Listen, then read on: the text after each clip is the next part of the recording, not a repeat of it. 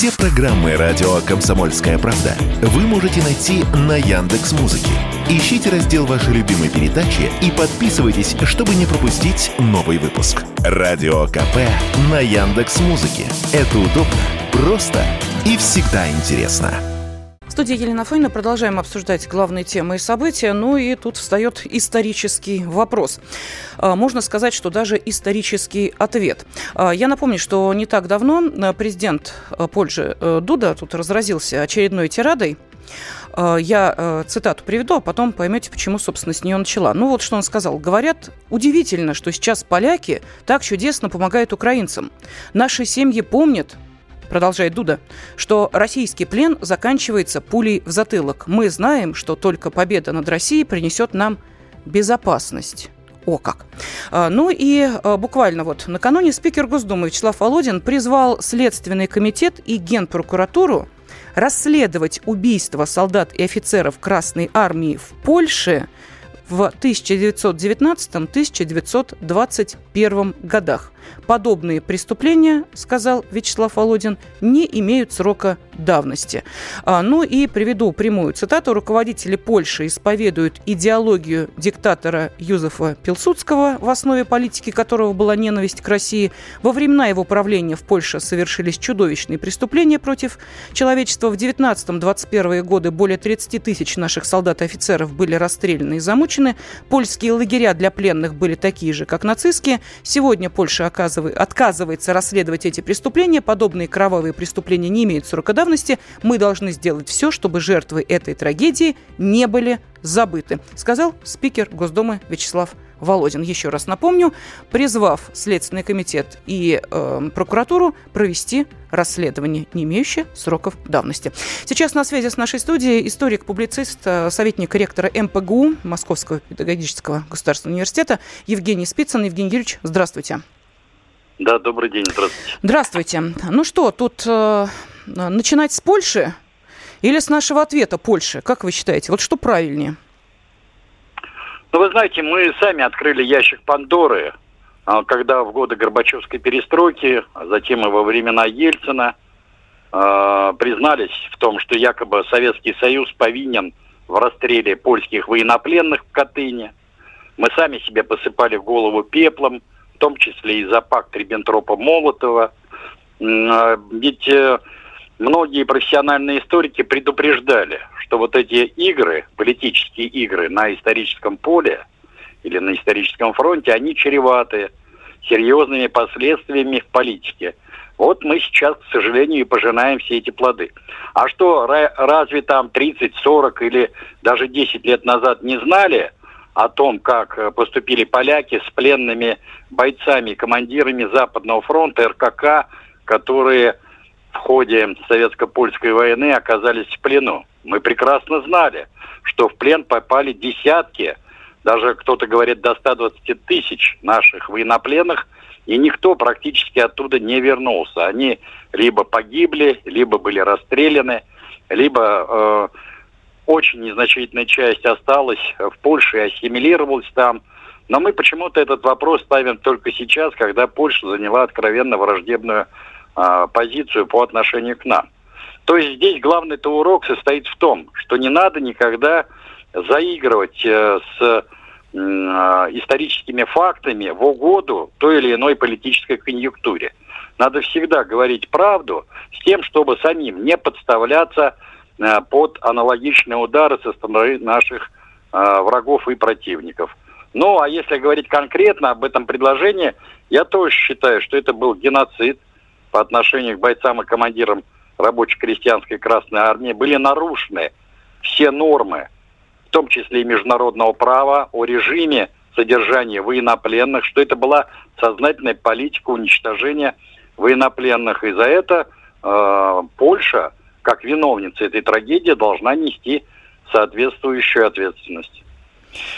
Ну вот если даже в самой Польше убирают, э, вот, например, да, мы помним, не так давно спикер МИДа Польши Лукаш Есина, который призвал Зеленского извиниться за волынскую резню, был отстранен от должности. А дальше Польша начинает требовать, э, соответственно, репарации то с Германией, то с э, Россией. Скажите, ну, пожалуйста. Ну, да, ну это понятно. Евгений Юрьевич, вот э, возникает э, вопрос сразу. Если а, Польша сама переписывает свою историю и э, сейчас идет на дружеские отношения с Украиной, прям любовь до гроба дураки оба, так как хочется сказать детской вот этой вот присказкой, то э, наши попытки каким-то образом э, вот ту самую историческую правду и документально подтвердить. Э, если я не ошибаюсь, не так давно ведь э, были представлены документы, которые доказывают э, ту точку зрения, которой вы сейчас говорили, отнюдь не сфальсифицированные вот эти бумажонки, которыми размахивают, когда пытаются доказать, что в этой исторической дискуссии право Польши. Так все-таки в данной ситуации для чего это делается? Для кого мы идем на, вот как спикер Госдумы предложил, на этот шаг? Для себя – чтобы потом не повторялось, как в Санкт-Петербургском э, университете. Мы вот сегодня в программе «Нацвопрос» будем обсуждать эту тему где вскрылось настоящее русофобское гнездо, ведь они же тоже в требования, вот эти студенты, молодые люди, которые будут историками, которые сейчас дипломы получают у нас здесь, в России, они же ведь писали mm-hmm. и про э, Катынь, и про то, что Россия должна покаяться, и про прочее-прочее. Это вот молодые ребята, которые сейчас выходят из вуза и будут дальше нести эту правду в кавычках. Так вот, предложение Володина для нас или, что называется, вовне направлено? Ну, вы знаете, я вообще считаю, что не надо манипулировать э, историей а, для нас, для их или для кого-то еще. А, там должна быть сказана вся правда, даже если это горькая правда. И хватит играть в поддавки, пытаться кому-то понравиться. Ведь совершенно очевидно, что история э, с той же Катынской трагедией, это была сугубо политическая акция Горбачева, которая была направлена на то, чтобы понравиться Западу, чтобы внести очередную лепту в разоблачение кровавого сталинского режима, э, советской истории и так далее, и так далее. Но вот мы и доигрались, понимаете? Вы вспоминаете, что э, у нас самых высоких трибун, в том числе и МИДовских, говорилось еще каких-то там 5-10 лет назад относительно пакта Риббентропа-Молотова. Вспоминайте, что э, в 2009 году тот же Европарламент – на основании вот заключения этого пакта э, возложил одинаковую ответственность на нацистскую Германию и Советский Союз за развязывание Второй мировой войны и установил, вы только вдумайтесь, 23 августа днем поминовения жертв сталинизма и гитлеризма. И мы никак не отреагировали на это, как будто так оно и должно было быть. А теперь мы посыпаем себе опять голову пеплом и говорим, что советско-германский пакт был вершиной советской дипломатии. Ведь совершенно очевидно, что войну против Польши начала нацистская Германия вместе, кстати, со словаками. Я напомню, что на территорию Польши тогда же э, с войсками вермахта вошел 50-тысячный чехословацкий корпус. Прошу прощения, словацкий корпус, но никто об этом почему-то не вспоминает. Мы вступили на территорию Польши, вернее, на территорию западных э, восточных поветов Польши э, только после того, как рухнула польская государственность, когда правительство Польши бежало в Румынию, а оттуда во Францию. И мы вступили только на те земли, которые еще по ноте Кирзона декабря 19 года признавались странами Антанты территории Советской России.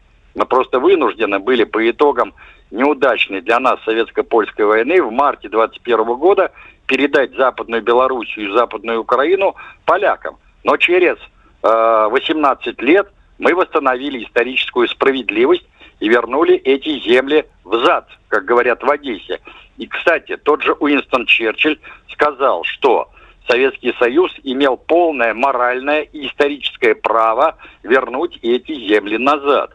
Вот эти вещи надо всегда артикулировать раз – Второе, это надо четко прописать во всех школьных и вузовских учебниках. Всегда надо поминать эти даты и публиковать соответствующие исторические материалы в газетах, в журналах, снимать документальные фильмы, делать передачи с тем, чтобы перебивать их повестку дня раз, и во-вторых, просвещать наше население, чтобы мы не покупались больше на все эти фальшивки. А то, что поляки хотят компенсации или репарации от нас, от немцев, они уши от дохлого осла получат и нарвутся на очередной раздел Польши.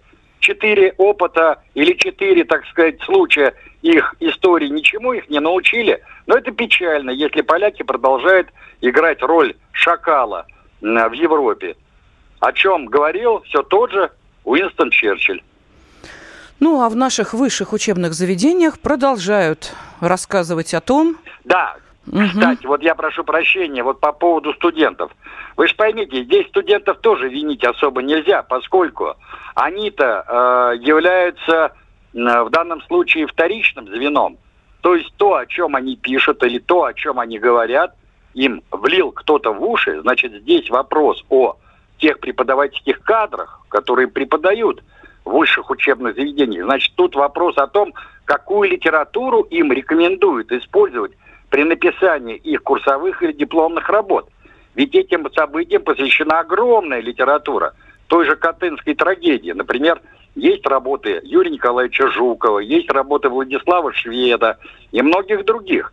Если бы студенты читали бы эти книги, у них сложилось бы совершенно иное представление о Катынском расстреле и о правде про этот расстрел. Но им, вероятнее всего, преподаватели, значит, какие-то авторитеты рекомендовали читать совершенно иную литературу, которая была создана во времена Горбачева или Ельцина. Понятно. Спасибо огромное. Евгений Спицын, историк, публицист, советник ректора Московского педагогического государственного университета, был с нами на связи.